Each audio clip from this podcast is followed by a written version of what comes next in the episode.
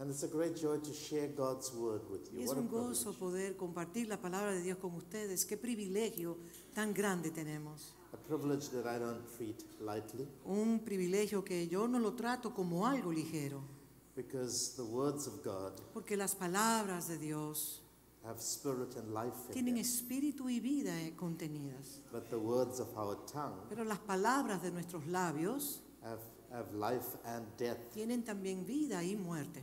And if we say the wrong Y si things, decimos las cosas incorrectas, then the destiny of souls can be affected entonces el indefinitely. destino de las almas pueden ser afectadas eh, indefinidamente.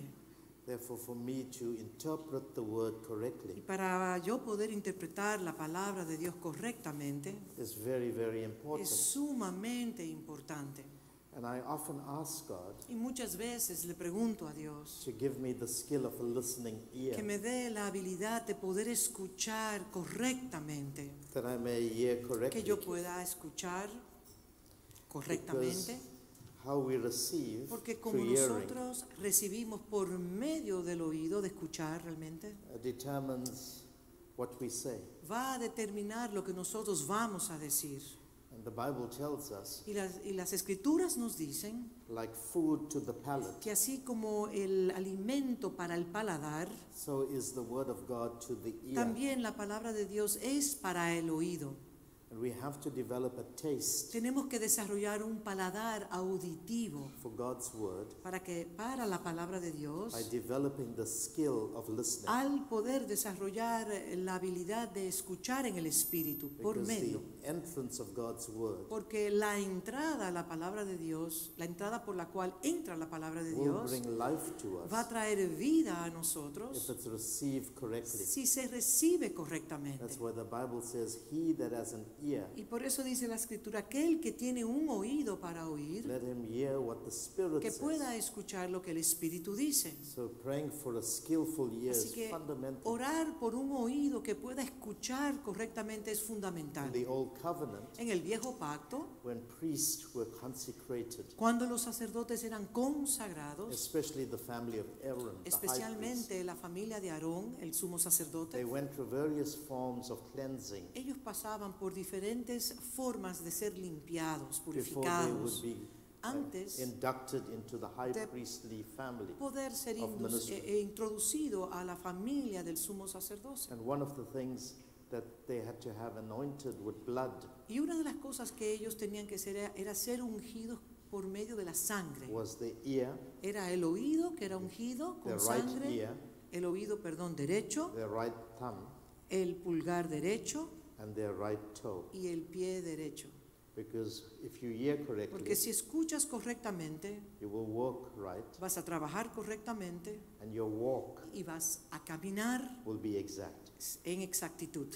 That's how God intended es así, it. esa es la intención de Dios. And many people are not learning how to listen. Y muchas personas no, no saben cómo escuchar, cómo oír lo que el Espíritu listening dice. is one of the greatest, greatest assets in the body of Christ. El poder escuchar, oír lo que el Espíritu dice es una de las grandes riquezas que tenemos Because how you nosotros. hear Porque conforma como usted escucha, is what you speak. porque según usted escucha, usted oye, usted va a hablar. And if you don't hear Y si correctly, no escucha correctamente, then our speech will be inaccurate. entonces, entonces su manera de hablar será inadecuada. And obviously, many people's lives will be Y las affected vidas de muchas personas serán entonces afectadas. by corrupt or contaminated preaching. Entonces se puede corromper una predicación, And una why we enseñanza. have such sickness in the body Y es por eso que tenemos tantas enfermedades dentro del cuerpo de Cristo. Now, I wish Yo quisiera that our growth in que en Christ nuestro crecimiento en Cristo came by reading. pudiese venir por medio de la lectura de la I palabra. wish Quisiera que fuera así. came by Que reading. la fe llegara por medio de simplemente leer la But escritura. the Bible is clear.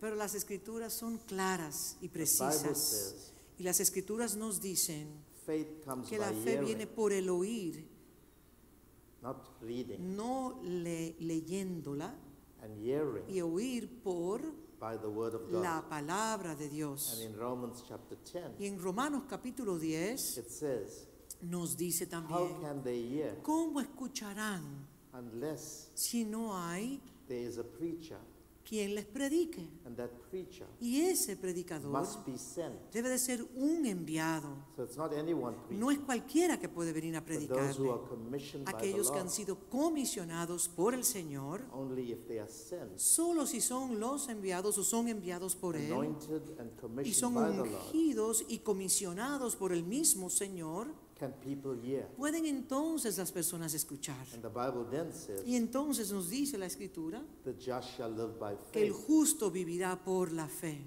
So your faith Entonces la fe suya is connected to Está a preacher conectada a un predicador who is apostolically sent que ha sido enviado so apostólicamente that you can be connected to the eternal. para que usted pueda entonces conectarse a lo eterno And that uh, context, y en ese contexto you will live usted vivirá una vida de justicia before God. ante That's Dios. why preachers today Por eso es que los predicadores hoy en día should not rush, rush to preach. no deben de correr para predicar. They must learn how to listen. Tienen que aprender a escuchar primero. Because if we don't hear correctly, Porque si no escuchamos correctamente, we will only corrupt the faith of people. entonces vamos a corromper la fe de And muchos. people won't hear the Y las personas entonces no podrán escuchar las verdades de Dios. And the things you are hearing Y today, las cosas que se están escuchando hoy en they día generate faith. generan la fe. Now, I'm not saying you must not read. No estoy diciendo con esto tampoco que no lean I'm las not escrituras, saying no that. estoy diciendo eso. The Bible, the Word of God has been given to La us palabra de Dios ha sido dada a for nosotros doctrine, para la doctrina, for instruction, para in instrucción righteousness, en, en justicia, for reproof para and hacer correction, también, para traer corrección y también ser corregidos y, y reprendidos para la edificación del cuerpo. And we all must read the Bible. Todos tenemos que leer las escrituras read it as many times y la as puedes leer todas las veces que la puedas leer, But the reading of the Bible pero el leer las escrituras will not give you faith. no genera fe, It'll give you a lot of le dará instrucciones importantes. Faith comes La fe viene by hearing. por oír. ¿Me están escuchando?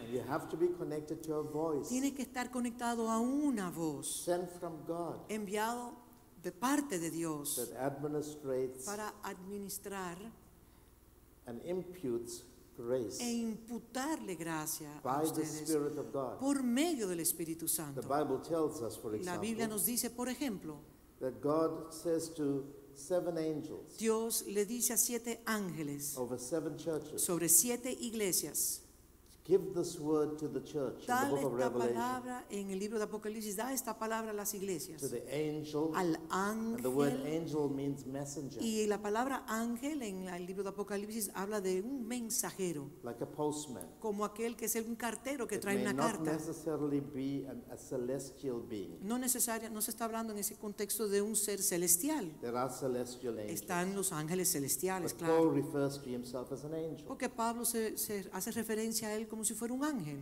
When you're a messenger of God, Cuando usted es un mensajero de parte de Dios, you are received as Usted if you're an angel es recibido como si fuese un ángel de parte de Dios. There are different types of Y hay diferentes tipos de ángeles. There's Michael and Está Gabriel from the Miguel. Gabriel y los demás. But there are also earthly angels. Pero también hay ángeles Because terrenales. the word angelos only La means palabra ángelos simplemente significa un mensajero. Paul said, Pablo be declaró, careful how you receive strangers. cuidado cómo reciben a los extranjeros, Because you may have porque puede an ser que estés recibiendo un ángel and not realize y no darse cuenta God.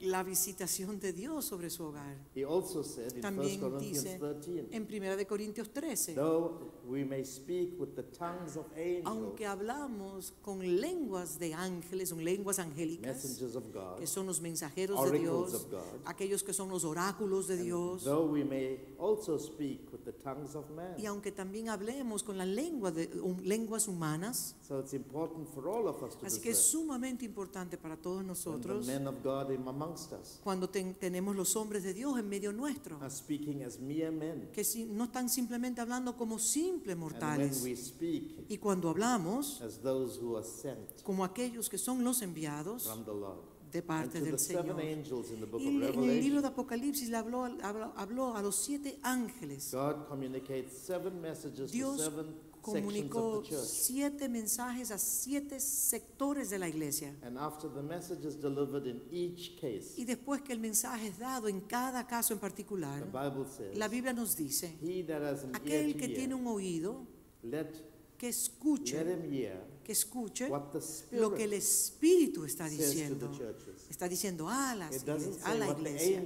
No dice lo que el ángel está diciendo, sino lo que Yasser and William, for Yacer y example, William, por ejemplo, were angels eran ángeles del- devel- de- delivering very powerful messages trayendo mensajes poderosísimos when they stood here, cuando se pararon aquí adelante, when they're drinking coffee. cuando se están tomando una taza de café. Then they are men. Simplemente son hombres.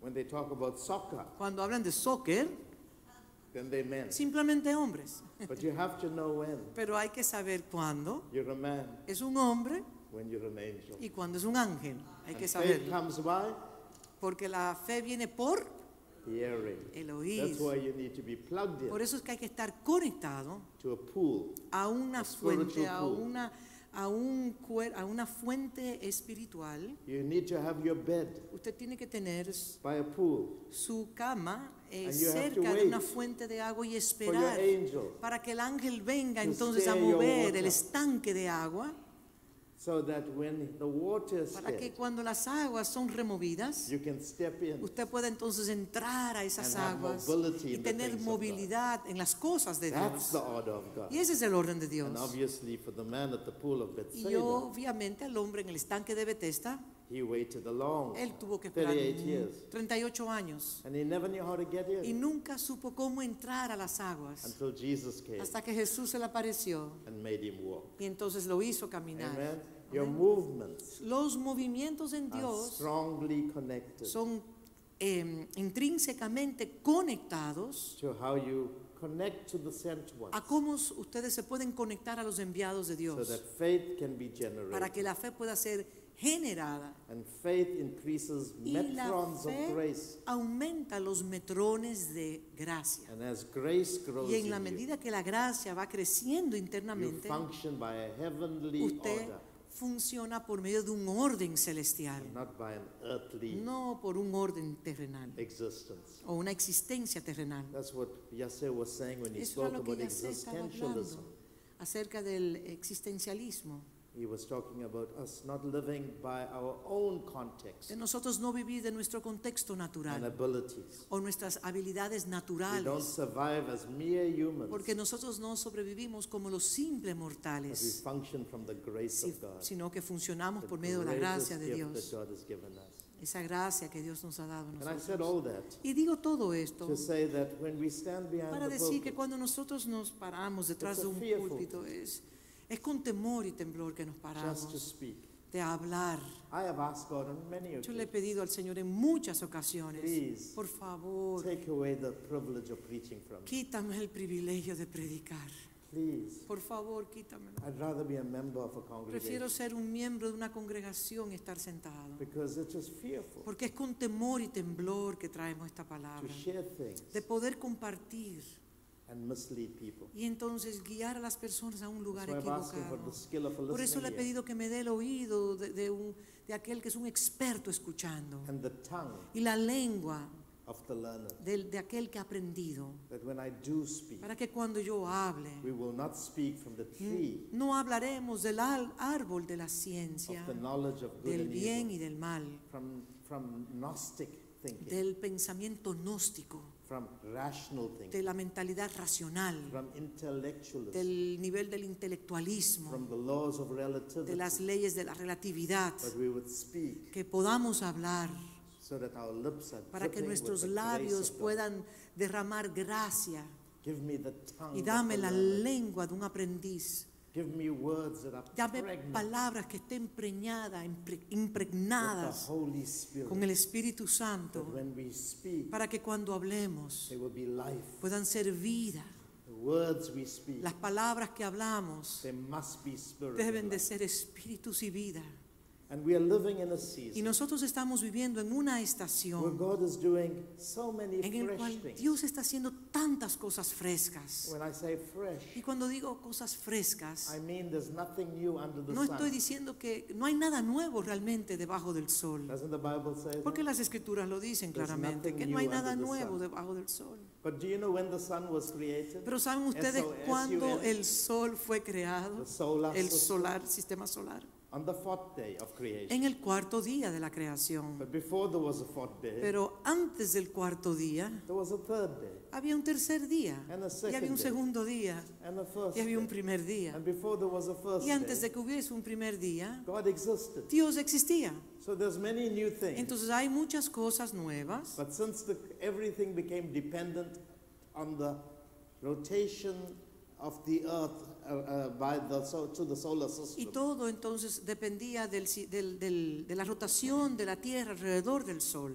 there's nothing new. Pero realmente no hay nada But I nuevo. can tell you, Pero yo puedo decirle algo. there are many new things Hay in God. muchas cosas nuevas en Dios. Not new to Him, No nuevas a Él, but new to us. pero nuevas a And nosotros. God always discloses things Y Dios siempre está revelando, develando based cosas on our compatibility, en, en base a nuestra compatibilidad our spiritual y, IQ, nuestro, y nuestra inteligencia espiritual, nuestra inteligencia espiritual, uh, based on our maturity. Eh, eh, correlacionado a nuestra madurez espiritual por igual.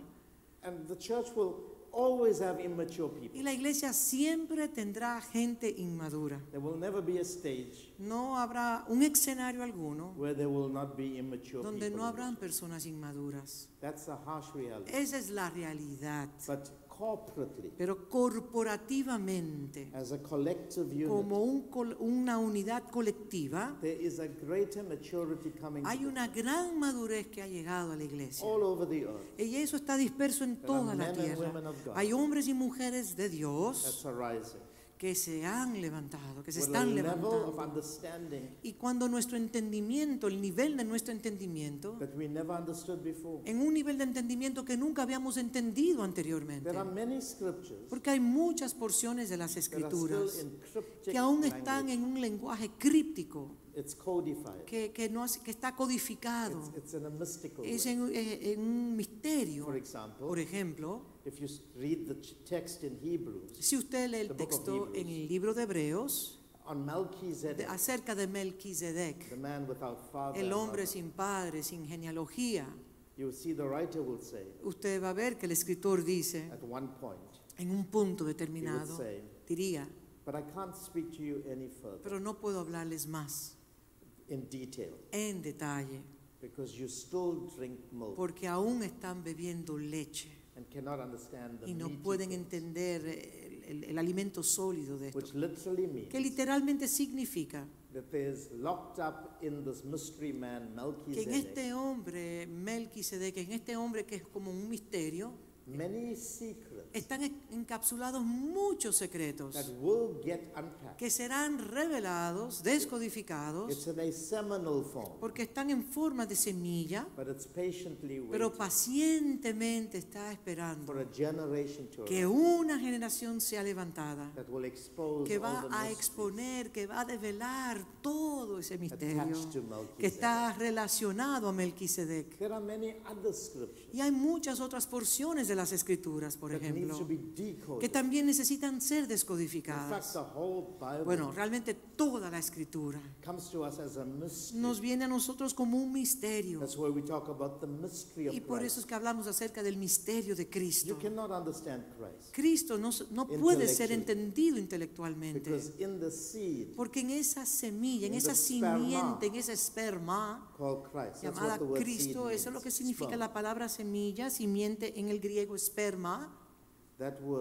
Esa palabra literalmente significa you que usted no puede mirar una semilla, una simiente y, y entender el misterio que en sí tiene. I mean, we all know that. Todos sabemos eso, desde las semillas naturales, lo sabemos You claramente. can count the number of seed Usted puede contar la cantidad de semillas que hay en un fruto but you cannot count the number of trees pero no puede contar la cantidad de árboles que saldrán de una in semilla. each En seed. cada semilla, no se puede contar. We can microscopically Podemos microscópicamente analyze a seed, analizar una semilla, but in that seed pero en esa semilla there is an eternal dimension hay una, hay una dimensión eterna that the microscope que el cannot expose. microscopio no puede ni siquiera exponer. It's a mystery. Es un misterio. But you can plant a seed in the Si ground. usted siembra una semilla en la But the tierra, potential of pero el potencial de eternidad en esa is semilla locked up in that temporal seed. está encapsulada en una semilla temporal. And the Bible tells Y la us Biblia nos dice que nosotros hemos nacido de nuevo, de una seed. simiente incorruptible. Y esa is the simiente es la esperma divina que Dios colocó en cada uno de nosotros por medio de su Espíritu Santo. Y en nosotros, nosotros cargamos el ADN de Dios. We are the offspring of Nosotros somos la descendencia, sus hijos, that automatically que automáticamente eso significa that in the simple human que en body un cuerpo humano simple, we are carrying the nosotros life estamos cargando la vida of the eternal, de lo eterno, The del immortal, eterno, al nacer de nuevo. Esa simiente incorruptible, spirit el espíritu del Hijo, está en nosotros. that Y spirit, si usted tiene el espíritu del Hijo, usted no morirá. El fruto can die.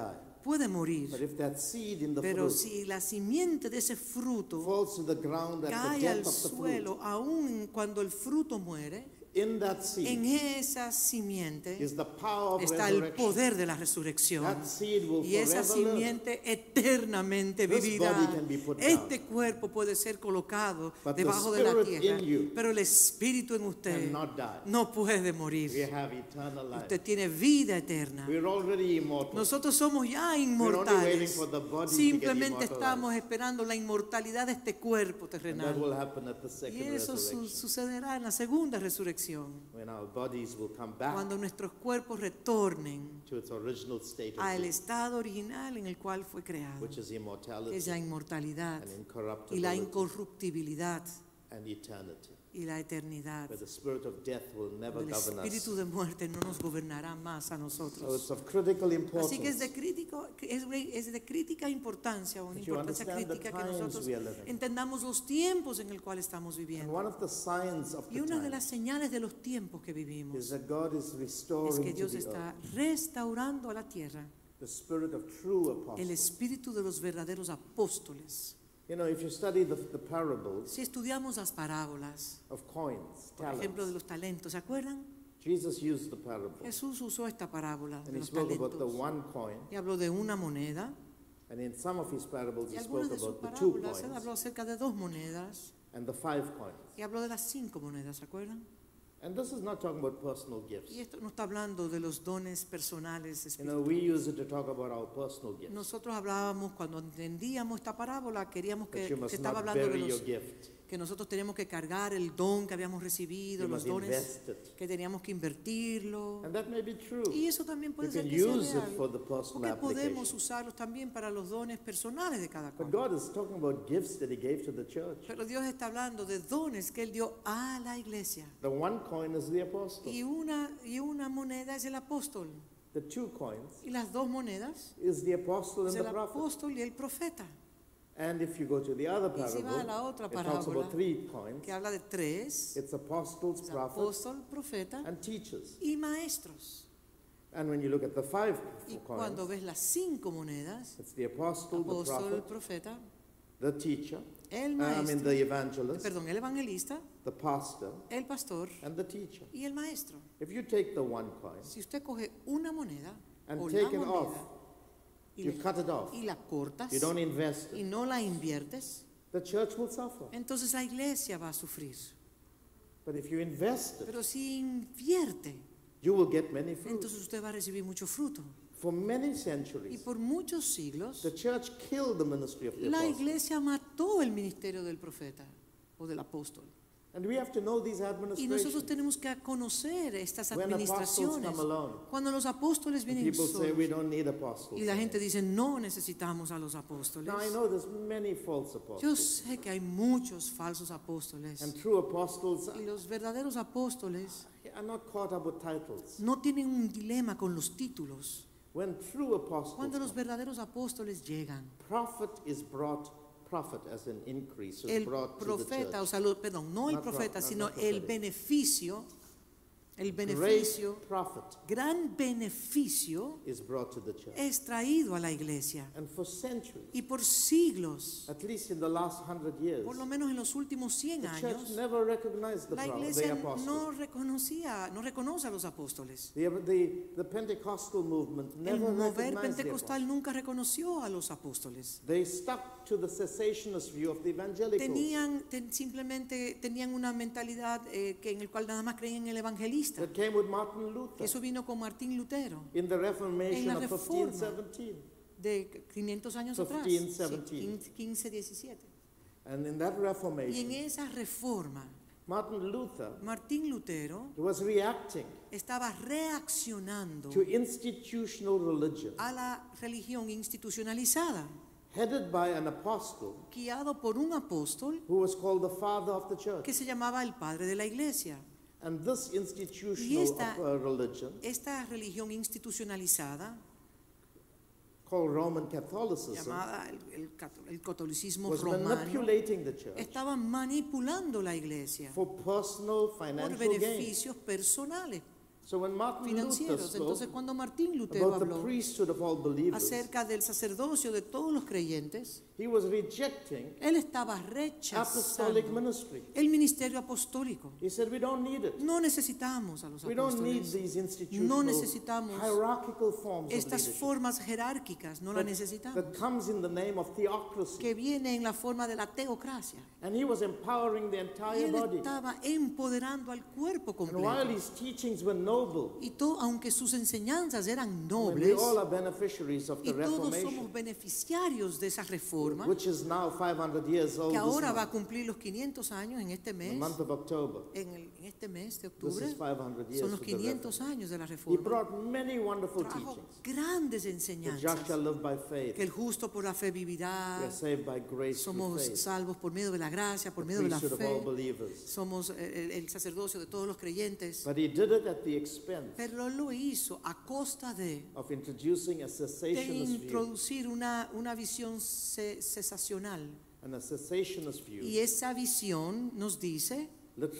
Literalmente significa que no necesitamos apóstoles. And when that happened, Y cuando eso sucede, the church went into a new form of la iglesia entonces entró en una nueva forma de, de- de institucional, Because de it ser institucionalizada. a finger Porque si usted corta este dedo from the hand of God. de la mano de Dios, Because God needed five porque fingers, Dios necesita cinco manos, cinco administraciones Five de gracia, cinco configuraciones de five gracia, definitive Cinco- slices of bread. cinco eh, porciones definitivas del pan de vida. And it, it cut off Si se corta este dedo, a very important aspect of the un church, aspecto muy importante acerca de la iglesia, not realizing sin darse cuenta that he was not just cutting off que the él no apostle, solamente estaba cortando al apóstol, but he was taking away a key, pero también estaba, estaba quitándole la- una llave, and a very important key, y una llave muy importante, that opens the door to que revelation. abre la puerta a la revelación. Because true apostles Porque los verdaderos are not apóstoles church planters. no son aquellos que levantan They can iglesias. church plant, Ellos pueden hacerlo, but that's not the pero hallmark of a no, true esa apostle. no es la, la marca específica de un apóstol, no. A true apostle Un verdadero is not the apóstol leader of a network. no es tampoco el líder de una red You don't have to apostólica. be an apostle to Usted no be tiene que network. ser un, un apóstol para ser eh, el director de una red. You just have to be a good leader, Simplemente tiene que ser un buen líder, a good administrator. un buen administrador. And that's not the hallmark of an Y apostle. esa no es la, la- la señal importante de un apóstol. A true apostle Un is verdadero not apóstol. somebody that does signs and No es aquel tampoco que hace señales, prodigios y Anyone who milagros. believes can do signs and Cualquiera wonders. que cree puede hacer esos milagros, prodigios y señales. I mean, all of us are supposed to Todos perform nosotros signs. estamos llamados a hacer eso. These signs shall follow them Y that estas believe. señales seguirán a los que creen. That's what Mark 16 Eso es lo tells. que Marcos 16 nos dice. So what is a true apostle? Entonces, ¿qué es un verdadero apóstol? Si estudias a Pablo, por ejemplo, quien nunca conoció a, a- a Jesús en la carne, who had to have an que tuvo que tener un encuentro on the road to personal Damascus. en el camino a Damascus. And on that road, Y en ese camino, he became blind él se hizo ciego to reason, al razonamiento, to rationality, a, hacer, tener una mente racional, a su nivel intelectual, to his o a su intelecto, a sus grados que When God tenía. blinded him in Y the cuando Dios lo, ce- lo cegó en ese camino, God opened his eyes entonces spiritually. Dios abrió, abrió sus ojos And he espirituales started to see y things comenzó a ver las cosas that his PhDs could not help que him to sus see. títulos y doctorados le impedían a él ver. And he became an apostle Entonces él se convirtió en un apóstol revelation. de revelación through which he dispensed por el grace. cual él dispensaba gracia. Are you with me? ¿Están conmigo ustedes? ¿Están conmigo? A true apostle. Un verdadero Now there are apóstol. two types of Bueno, apostles. hay dos tipos de apóstoles. At least there's more than two, but I'll, I'll Creo hay, que hay más, pero solamente voy a hablar de dos. There are apostles in the Bible, that is. En las escrituras estoy There's hablando. apostles of churches, Están los apóstoles de las iglesias, where some churches, donde algunas iglesias appointed people, señalan, le to dan act on behalf asignación of them para que puedan ser su representante on a mission to a place. en una misión a un lugar específico. So if I ask Yasser Por ejemplo, si yo le digo a to Yacer act on my behalf, que pueda I representarme a mí ordain him as an apostle y lo ordeno como un apóstol of my family de mi familia de iglesias, por ejemplo, But he's an apostle pero él es un apóstol of the church that sends him. de la iglesia que lo envía a él. In that Y context, en ese and the contexto, word apostle means sent one. porque la palabra apóstol significa el enviado, In that y context, en ese contexto, is only acting on behalf of él me, simplemente está actuando, carry a the title mí. apostle. Y él puede llevar el título de un apóstol. an apostle of the churches Pero él es un apóstol de las iglesias represent. que yo represento, por ejemplo. But there's another type of Pero hay apostle, otro tipo de apóstol. and you can't appoint this type. Y ese apóstol no puede ser señalado por nadie. said in Jesús John dijo 16, en Juan 16, You have not chosen me, ustedes no me han escogido a but I mí, have chosen you pero yo les he escogido a and ustedes appointed you. y les he y los he ordenado, señalado. These are called Estos son apostles of los apóstoles de Cristo. You can't ordain them.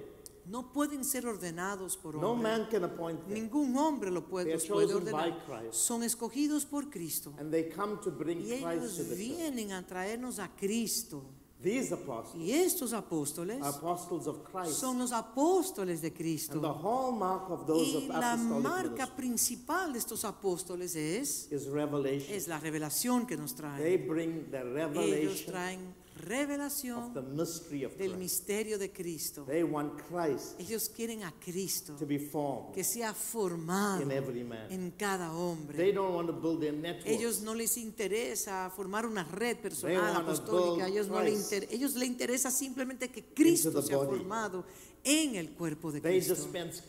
Ellos dispensan gracia a través de la impartición de la palabra, as they share the como gospel en la medida que ellos comparten el evangelio of, of the good news. de las buenas nuevas. And these apostles, Y estos apóstoles de Cristo, I don't think there's many of them. creo- no creo que haya mucho en la tierra. The early, uh, the, the Reformation Church La iglesia reformada removed that. los removió, los decapitó. Cuando los removieron, los decapitaron. La revelación automáticamente se secó.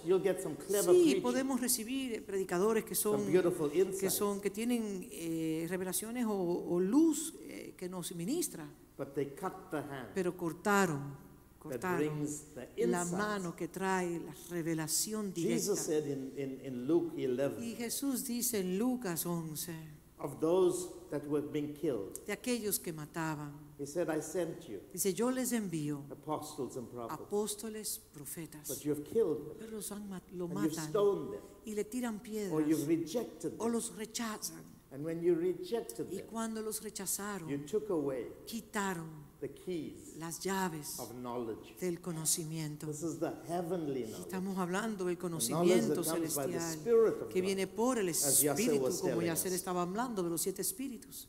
And Y también that knowledge ese conocimiento can only come solamente puede venir en la presencia apostles de and apóstoles prophets y profetas within the economy dentro de la economía of being sent. de ser los enviados.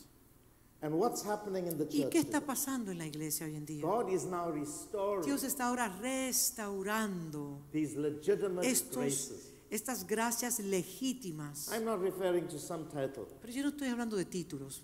Restoring Él está restaurando el ministerio verdadero apostólico into the earth. a la tierra. And the first thing that Y happens lo primero que when sucede these anointings come cuando back estas unciones in retornen, legitimate offices established by que Christ, legítimas, eh, estos, estos oficios son legítimamente ordenados por Cristo. we receive a flood Recibimos entonces eh, manantiales de agua, The same Bible como revelación. reading Esta misma Biblia que hemos estado leyendo y leyendo y leyendo, suddenly explodes. de repente explota and deep secrets y secretos profundos are now available. son And disponibles para la iglesia. teachings, Y cuando escuchamos estas like enseñanzas, divine sonship, como acerca del espíritu del Hijo, living in the economy of the last Adam, y vivir en la economía del postrer Adán, suddenly we de realize, repente nos damos cuenta. what have we been ¿Y doing for qué yo he estado haciendo todos los años que estaba en la iglesia? Nosotros hemos estado vendiendo milagros. like the Roman Como Catholics la iglesia católica también vendía la salvación. Give a hundred dollars, Da 100 dólares you get your financial y breakthrough. recibirás entonces un rompimiento económico. Come to the front. Venga al frente We pray God blesses. y oramos para que Dios le bendiga. When you understand you're a son, Cuando usted entiende que usted es el hijo God is your father, y Dios es su padre, you don't come for handouts. usted no tiene que venir por, a las migajas. Because you serve a Porque living usted God. sirve un Dios que vive, Él es su papá. And you're not going to look for Y things no like viene a crumbs on buscar las table. migajas que, que son desparramadas de la mesa. Suddenly your faith takes Y de repente la, la fe crece. Because we're not looking for breakthroughs. Porque nosotros no estamos, a nosotros no nos interesan los We're rompimientos, looking for how to las get back to our victorias, original sino que nosotros queremos volver al diseño original. which is to rule. que simplemente de tener dominio y poder gobernar de parte del Padre. Y cuando la- los verdaderos hijos se levantan, Whatever you need todo lo que usted necesite will come to you. le llegará a usted. You won't chase it. Y usted no tendrá que caerle atrás a nada. Believe me when I tell you Déjeme decírselo, créalo cuando yo se lo digo. Because the way you were designed to function, Porque la manera en la cual usted fue diseñado para funcionar, it is in the construct of your being eso está en la construcción interna de su ser interior. that when the image of God is restored Que cuando to la you, imagen y semejanza es instalada en usted, creation in la the world that you live creación en the el live contexto, en el área donde usted vive, will automatically recognize the image. automáticamente reconoce que usted es hijo.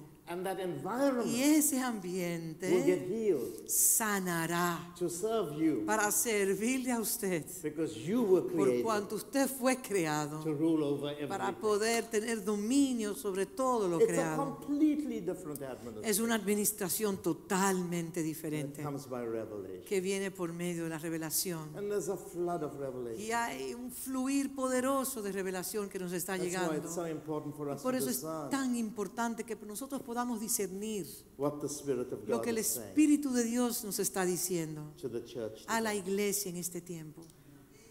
And this is where we are living now. Y es ahí en el punto en el cual nosotros estamos viviendo. We are living in a time Vivimos en un tiempo where God is restoring donde Dios está restaurando revelation to the la revelación a su iglesia.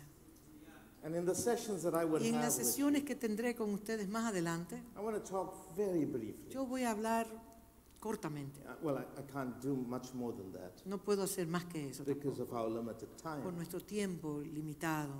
But I want to talk to you about the kingdom of God. Pero quiero hablarles a ustedes acerca del reino de Dios. You know, I heard very clearly Escuché algo claramente. the cry of the spirit of the two speakers here today. Oí el gemir de los espíritus de los dos expositores que trajeron un mensaje. Yasser said, dijo, we re- need to redefine concepts "Necesi- necesitamos redefinir los conceptos, because the reality is porque la realidad es that our definitions que nuestras definiciones neutralize neutralizan las revelaciones o la revelación. If you have an old, inaccurate Si usted tiene un entendimiento inadecuado, no matter how accurate the revelation you're hearing is, si la revela- no importa cuán certera sea la revelación que usted está recibiendo, it will be disarmed será desarmada by a stale definition. por un, por un concepto totalmente equivocado que usted tenga en su entendimiento. William said, William nos dijo Listen también, to me carefully. escúchenme atentamente, Because, I, because what I'm saying, porque lo que estoy diciendo, si no me escuchan bien, you will misinterpret. van a malinterpretar lo que quiero like I am decir. being controversial. Y puede sonar como si yo fuera controversial, But the controversy is not with what is being said, pero no hay una controversia en lo que él está but it is diciendo. with how we Pero la controversia es como yo estoy escuchando y recibiendo lo que él está diciendo. Ahí es que está. Say to your neighbor, Dígale a su vecino, you are usted, what you think. usted es lo que usted piensa que es. Come on, say it again. Diga otra vez, usted es You are what you think. lo que usted piensa. What does the Bible say in ¿Qué dice Proverbs? las escrituras en Proverbios? As a man Como el hombre piensa, thinketh in his heart, así actúa. so is he. Como el hombre As a man piensa, thinketh in his así heart, actúa. as a woman thinketh in her Como heart, la mujer so piensa en is su he or corazón, también así actúa. You are Usted what es you were trained to think. lo que usted fue entrenado a pensar. And religion Y la religión that comes without the presence of revelation que nos llega sin la presencia de la revelación has a way of brainwashing tiene una manera de lavarnos el cerebro to, in a ritualistic way. de una manera ritualista. That's why every move of God Por eso que starts cada movimiento de Dios nos llega with the word repent. con una palabra arrepentíos. And the word is never to the unsaved, Y esa palabra no fue declarada a los que no son but salvos. it is to the backslidden church. Fue of a today. la iglesia descarriada que se le decía esa palabra arrepentidos. Religious people Al religioso, los religiosos. coming to John in the, at the Llegando a Jordan. Juan a- en, en el Jordán. The day of Pentecost, El día de Pentecostés. religious people Los religiosos celebrating the feast of estaban Pentecost. celebrando la fiesta de las And Pascuas. Peter says, Y Pedro dijo, repent, arrepentíos. Ustedes y sus hijos. In the book of Y en Revelation, el libro de Apocalipsis, the seven churches, las siete iglesias, the word repent is used la eight palabra arrepentíos se, se- se dice ocho seven veces apostolic a models of church. siete mm, iglesias apostólicas. And what does the word ¿Y repent qué mean? significa la palabra way Cambien la Your manera mind en el cual has been trained to su think. mente ha sido entrenada a pensar. It doesn't say window dress your No thoughts. dice que usted revista sus pensamientos, no. It says Nos remove dice- the hard drive Remueva el disco duro de su modo de that pensar produces the thoughts. que produce los pensamientos de su mente. Sometimes it's not the new software. No es el nuevo disco duro, It is the wrong hardware. es el disco duro que está mal. If the hardware in Si your el disco duro de su computadora está mal, los programas que usted le instalen entonces no van a funcionar. Am I correct? ¿Estoy correcto en lo que estoy That's diciendo? enemy Por eso el enemigo más grande que tienen los apóstoles es son pensamientos ilegales que se levantan en contra del conocimiento de Cristo. Dice que las armas de nuestra guerra no son carnales, spiritual, sino espirituales, even to the pulling down aún para derribar esas of fortalezas de todo that pensamiento exalts itself que against se the levanta knowledge en of Christ. contra del conocimiento de Greatest Cristo. warfare. Ese es el nivel más alto de guerra is espiritual in our skull. y es en nuestro, en nuestro esqueleto. The greatest war that Jesus fought La guerra más grande que él peleó was a- in a, at a place called fue Golgotha. en un lugar que se llama el Gólgota. And Golgotha means the Y el place the Gólgota skull. significa el lugar de la carabela. And in the place of the skull, Y en el lugar de la carabela, he hung on a tree él se colgó de un árbol and he destroyed the y enemy destruyó al enemigo who corrupts the que mind corrompe las mentes so that we could be re- reconciled to para God. que nosotros no pueda, pudiéramos ser reconciliados con In the Dios. church today, Y en la iglesia hoy en the día, biggest enemy el enemigo más grande is thoughts, son pensamientos inaccurate ways inadecuados that comes against que the se way God levantan think. contra el conocimiento de Cristo. And when apostles Y come, cuando llegan los apóstoles, they come to change the ellos way vienen a cambiar las mentalidades. And when we think right, Y cuando pensamos correctamente, then God will start to do things. entonces Dios comenzará a hacer las cosas que Él quiere So we hacer. need to redefine Así que tenemos que redefinir la And one of the iglesia. things we have to Y una redefine, de las cosas que tenemos que redefinir, many things hay muchas cosas que hay que redefinir. One of the things Y una de ellas es, is the word kingdom. es la palabra reino, Kingdom. reino. Much of our teaching Muchas de las enseñanzas que nosotros tenemos acerca del reino comes from the United States provienen de una mentalidad de los Estados Unidos. Because the last moves of God Porque came los from últimos movimientos en Dios provi- provinieron de ellos. 1906.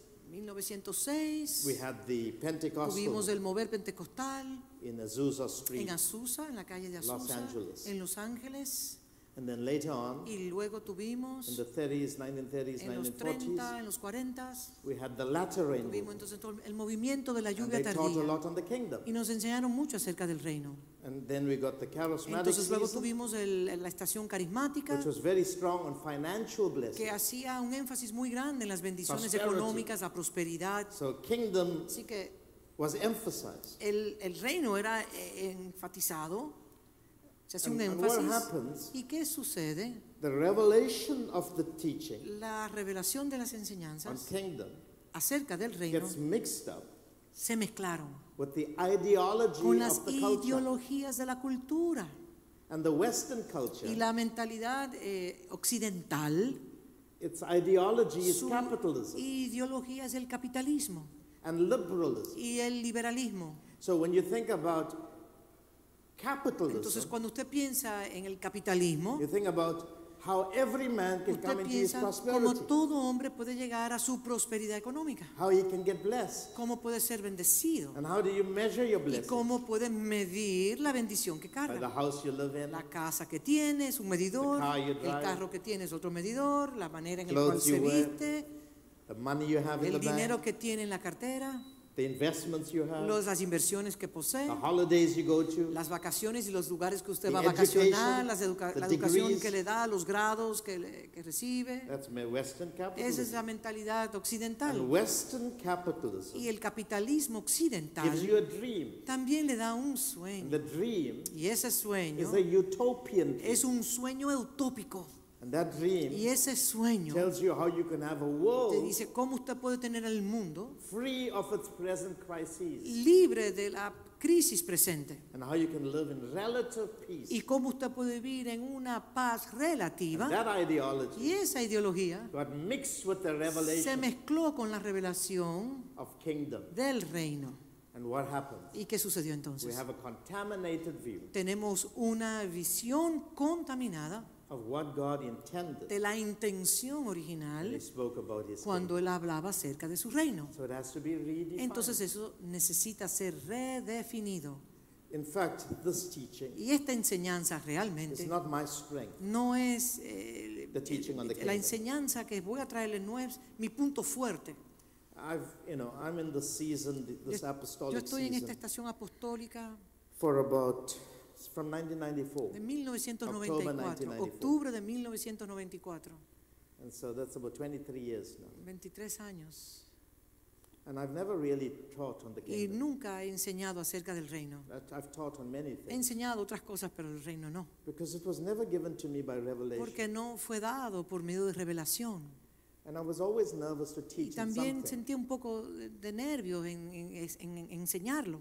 that I could not comprehend in my Porque spirit. si yo no lo podía entender en mi espíritu, no lo iba a enseñar. I knew what people were saying, Sabía lo que las personas estaban and some of diciendo. my friends taught some algunos de mis powerful insights amigos of the o kingdom. colegas enseñaron cosas poderosísimas acerca del And I would reino. make reference to Y some yo of hacía them, referencia a las cosas que había aprendido de ellos. but God never showed it to me. Pero Dios nunca me lo mostró a mí. And at the end of last year, Y al final del año pasado, God said to me, Dios me dijo a mí, I want you to study the kingdom. quiero que estudies acerca del And I reino. was reluctant Y yo eh, tenía una resistencia en hacerlo, not my strength. Porque no es mi, mi So I fortaleza. Bible. Entonces comencé a leer las escrituras. Entonces comencé a ir a, a la palabra en su contexto original.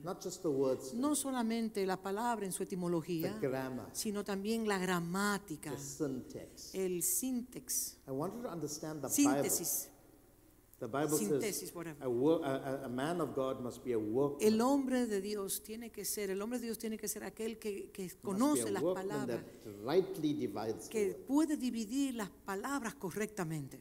I wanted to really read the Bible, Y not quería- what somebody from the West said, Mm, Quería leer las escrituras, pero no con una mentalidad occidental. matter how great those teachings. Y aunque eran grandes esas And I have the enseñanzas, greatest of respect for some y of the tengo latter rain teachers. respeto también, un gran respeto de aquellos que eran parte del movimiento de la lluvia postrera. But I wanted to know Pero quería también saber you mean qué tú me dices a when mí you spoke about your kingdom. cuando tú hablas acerca del reino. And I went and read it. Entonces comencé a leer And I was shattered y me asombré because my view of the definition of kingdom porque la perspectiva que yo tenía acerca del reino was totally era totalmente diferente, contrary totalmente contraria to what God put in the a lo Bible. que Dios había colocado en las escrituras. And so I had to go and re-study. Entonces tuve que And reestudiar. as I was studying, Y mientras estudiaba, God said to me, Dios me habló a mí. I'm teaching you these Estoy enseñándote estas so cosas that I can prepare my people para que pueda preparar a mi pueblo for some of the greatest encounters they would have. para los encuentros más poderosos que mi iglesia tendría in the next season en la próxima estación, in their journey in en me. su travesía en Él. He said, I am going to bring back Voy a traer, retornar everything I created todo lo que he creado, lo under the administration bajo la administración of my son, de mi hijo, my corporate son, mi hijo corporativo, which is Christ que es Cristo and all those in y him. todos los que están en Él. He is the head Él es la cabeza and we are the y nosotros somos el He said cuerpo. to me, Y me dijo a mí, some of the greatest grandes, privileges grandi- grandiosos to come privilegios back vendrán to my church. a mi iglesia. My people Mi pueblo will not be chasing no estará cayéndole atrás material things, a los a- a asuntos materiales. but things will come to them Las cosas les llegarán a because ellos they understand dominion, si entienden el concepto de they understand dominio, rule, si entienden lo que es they gobernar, understand si authority, entienden lo que es la autoridad. and it's going to happen in a Y eso way va a ocurrir de una manera that is so peculiar. que va a ser tan peculiar. So I really believe Entonces yo that we realmente are on the creo threshold que nosotros estamos en, al borde of some of the greatest encounters de with uno de God. los encuentros más gloriosos con There are Dios. things given to us in the Bible Cosas que se nos han dado en las escrituras that's about to be unpacked, están al punto de ser entregadas. but it's not going to happen. Pero eso no va a Hear me carefully. ocurrir. Óiganme muy claramente, por It's favor, not gonna escúchame. happen. Eso no va a suceder to everyone a, todas las personas. ¿no? who says, Lord, Lord, Que dice, Señor, Señor. to everyone A no a who todos claims to be a Christian que se, que, des- que se dicen que son cristianos or a believer. o, un- o creyentes aún. It's only Eso happen solamente les sucederá to those a aquellos who grow up in que crezcan en Cristo, from being a child de ser un infante, un niño, to coming into y puedan llegar a ser el Hijo.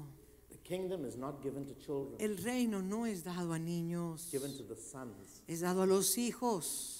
Creation, we La creación, como escuchamos esta mañana, is in a groan, está en un gemir cósmico, waiting for the esperando la manifestación of the sons of de God. los hijos de Dios.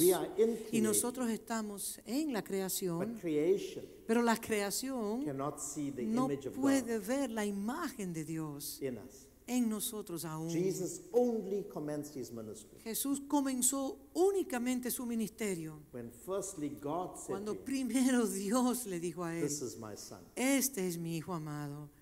God waited 30 years Dios tuvo que esperar 30 for años God to grow up para que Dios creciera in a human body. en un cuerpo humano. When God Cuando Dios saw the image vio la imagen in the body of en el cuerpo de of his Jesús, son, de su hijo, then God said, entonces Dios This dijo, is my son. este es mi hijo. Only God Y solamente can Dios see that image. puede ver esa imagen en el Hijo. But Pero, God wired the whole of creation pero Dios configuró todo lo creado also también para reconocer únicamente la imagen. Y cuando la creación reconoce la imagen, the image of God in la, la imagen de Dios en usted, and creation will get healed entonces la creación será sanada de toda su disfuncionalidad en sus sistemas que viene operando. So you can't fabricate. it. Entonces no hay nada que se pueda fabricar. No puedes actuar como un hijo. O eres hijo or you're still growing up. o simplemente estás creciendo para The ser Bible el hijo. says, La Biblia nos As dice, long as the heir is a child, mientras el heredero es un he's niño, under custodian está bajo cuidado and servants de tutores and y de guardians ayos until the time appointed by the hasta father. el tiempo señalado por el But Padre. when he becomes a son, Pero cuando se convierte en el he is hijo, not under. Ya no está en el cuido de ellos. He now becomes a Ahora es un heredero to everything his a father todo lo que el Padre ha That's creado. why in this season Por eso es que en esta we want to estación build Christ into nosotros every man. queremos que Cristo sea edificado. So as I close, Entonces, eh, mientras cierro, two things I want to tell quiero you. decir dos cosas importantes. When we talk about kingdom, Cuando hablamos del reino, we're going to talk about function, vamos a hablar de función, what your function is, de la función, your eternal purpose. en su propósito eterno. Yasser estaba hablando acerca de eso. But when you cannot have function Pero usted no puede tener una función si no hay una forma primero. there's no formation, Si no hay una formación primero, no puede haber una función divina. Y la formación has got to do with sonship. tiene que ver con ser el hijo, The el hijo. El reino, The function, la función, the right to rule, el derecho a reinar is given to a es form dado a una forma called son. que se llama hijo. If we don't grow up Si no crecemos, si no maduramos para ser function. el hijo, usted no puede funcionar. Usted puede hacer todas las declaraciones positivas. Usted puede eh, declarar todo lo que usted quiera. Usted puede llamar las cosas as uh, that uh, that que no existan como si existieran. Usted puede hacer todo eso, But you will not see pero no verá las cosas que Dios quiere que usted vea. And God does not just want you to have bread Y Dios no solamente quiere que usted tenga pan and water y agua and clothes y and the vestimentas things we need y to be las cosas que necesitamos en esta tierra. God wants us Dios nos to come back Dios quiere que to our volvamos original state, al diseño original, which is that He's created que us es que él nos creó a to be the nosotros heirs of para ser los herederos de todo lo creado, that He created. todo lo que el Padre creó. So form Así que la forma is sonship, es hijo, ser el hijo, y por eso es que las, las definiciones poderosas acerca de la iglesia es Because Jesus asked the porque question, la igle- Jesús hizo esta pregunta. ¿Quiénes dicen los hombres que yo soy? Said, Y Pedro dijo, You are the Christ, tú eres el Cristo, comma, coma, the Son el Hijo of the living God. del Dios viviente. Jesus said, Jesús dijo, Wow, Peter, oh Pedro, fle- flesh and blood could not have ni carne ni sangre te pudo haber dado esa revelación, Father, sino mi Padre que está en los cielos te lo reveló. And then he said, Y entonces él dijo, rock sobre esta roca I will build my church. yo voy a edificar mi So what is the iglesia. rock? ¿Qué es la piedra? A confession. Es una confesión. And what is the ¿Y confession? cuál es la confesión? Christ, Cristo, comma, coma, Son Hijo of the living God. del Dios viviente.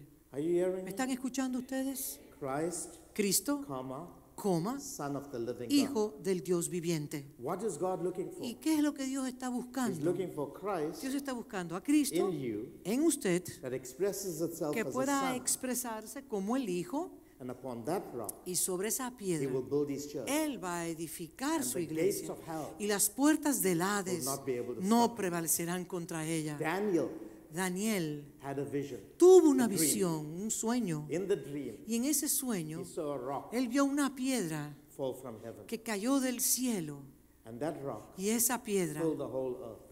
llenó toda la tierra. And the beasts, Y esa of the bestia world, que estaba representando fue totalmente desmenuzada. That rock Esa piedra is not just a stone.